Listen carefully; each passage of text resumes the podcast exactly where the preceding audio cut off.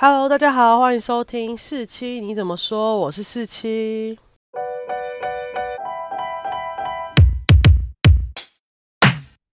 今天呢，就是想要跟大家分享一下我去看《刻在你心底的名字》这部电影的心得。其实我真的没有预期说我今天就要看，我就是有看到很多。明星啊，还有很多宣传活动都有在讲这部电影，但是我一直没有很认真的去看他到底在演什么。然后，所以我一直知道哦，我会去看，但是没有想说会那么快，因为他九月三十才上映。但因为今天早上呢，因为真的很不想上班，年假过后真的很不想上班，所以就。按了娃娃魏如萱的那个广播直播，然后来听，然后就看到他在九月二十三号的时候有宣传这部电影，因为他在里面也有演一个小角色，然后我就听了听，就觉得哎，好像不错看，所以今天上班很无聊的时候，就决定要去看这部电影。我等下会分享一下我对我看这部电影的感觉，但可能会有一些暴雷，所以就是大家不想要被暴雷的话，就不要再听下去了。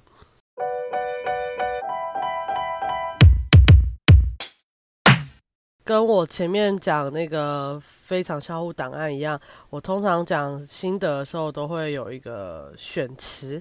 那我想要为刻在你心底的名字这个电影选的词是勇敢跟美好。勇敢其实就是我对两个男主角阿汉跟 Birdy 上的注解。虽然他们两个勇敢的地方其实蛮不一样的，像 Birdy 他勇敢的地方就是他很做自己，然后他不被。任何人或任何教条所影响跟约束，虽然这么说，任何人他都没有人可以影响他啦，但其实他后来就是很明显，就是阿汉是可以影响到他的心情的。当他开始对阿汉感兴趣的时候，他也毫不掩饰，然后就是完全不压抑的就开开撩。所以对我来说，我觉得也是他的勇敢，然后开启了后面我等下会说的阿汉的勇敢。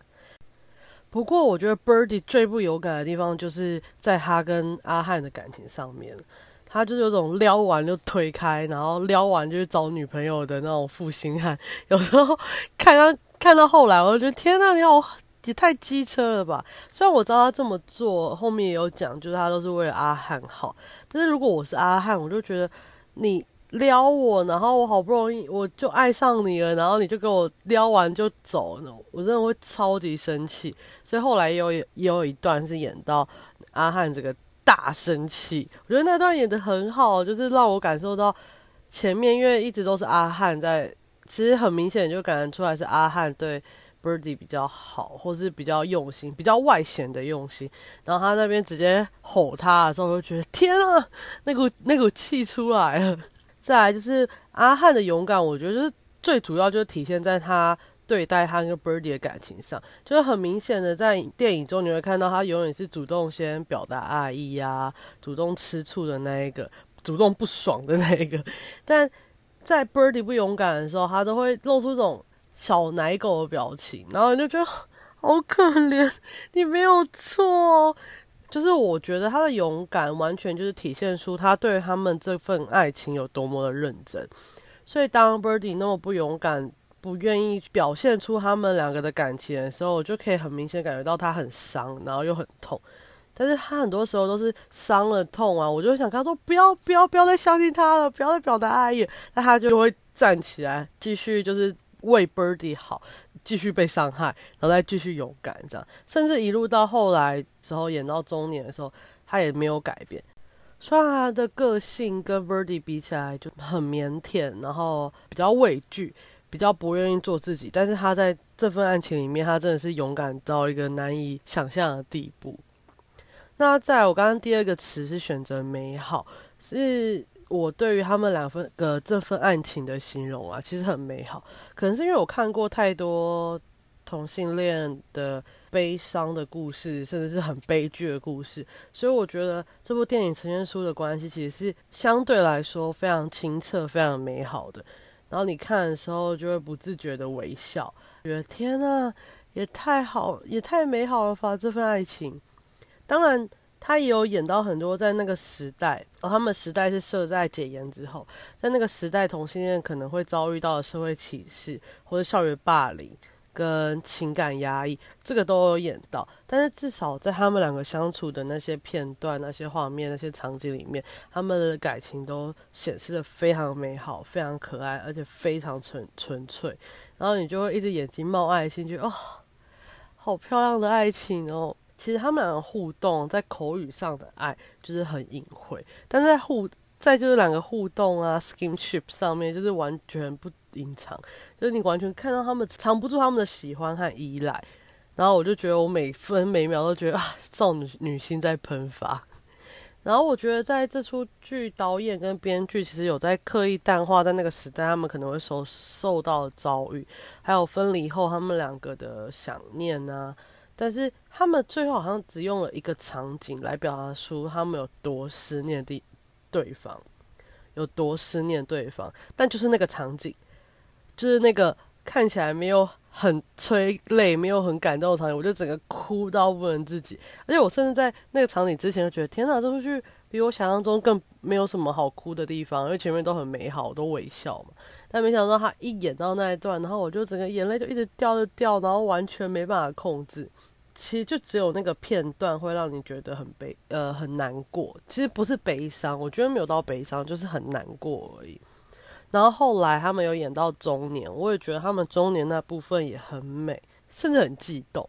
我很难说我会看到什么王世贤啊，然后看到戴立人觉得很激动，但那一段他们真的拍的很激动。虽然我有超多朋友去看，都说王世贤很不适合演那个角色，但是我觉得其实他还是演的很好。他跟戴立人也互相配合的很好，而且你也可以在他们两个身上看到。前面那一段，那他们少年时期的影子，完全就是到了中年，那他们的那些个性都还在，代表他们两个有去观察曾静华跟陈浩生怎么演，然后他们就把他带入到中年，完全就是觉得哦，连贯起来了。过了那么那么多年，他们还是一样可爱，一样爱对方。然后我觉得这样就让我很好带入这种情感，让它连续下去。最后我还是想要。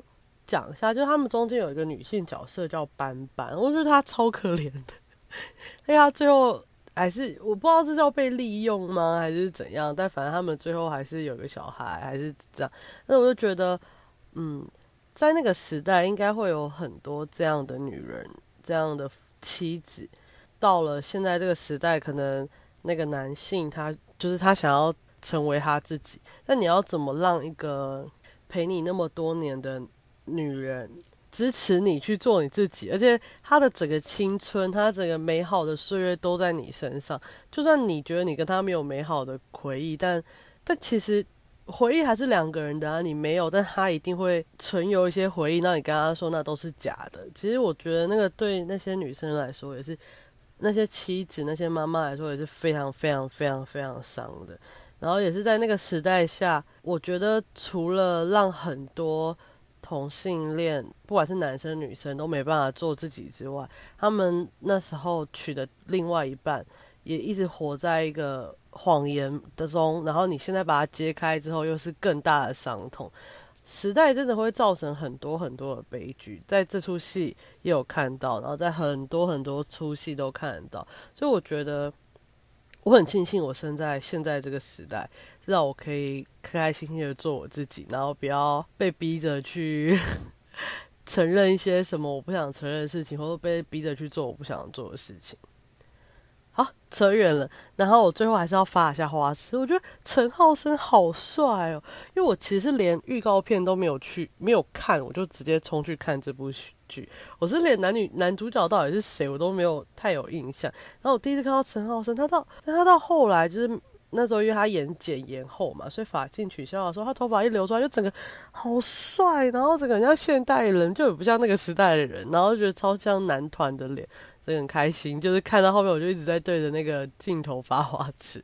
那曾静华也是帅，可是他就是有一种很神秘跟迷幻的感觉，我不知道是。是他演这个 Birdy 这个角色让我觉得他有迷幻的感觉，可是因为他在反校让我感觉就是他就是一个故事，然后神秘的人，然后到这出戏也是让我有这样的感觉。我不知道是他本人就这样吗，还是他演的角色都选这种非常难以捉摸的角色？觉得如果要我推荐的话，呃，我会推荐给想要看一份美好爱情的人。然后你有两个小时，你想要好好感受到爱情的纯粹，然后你想要微笑的人。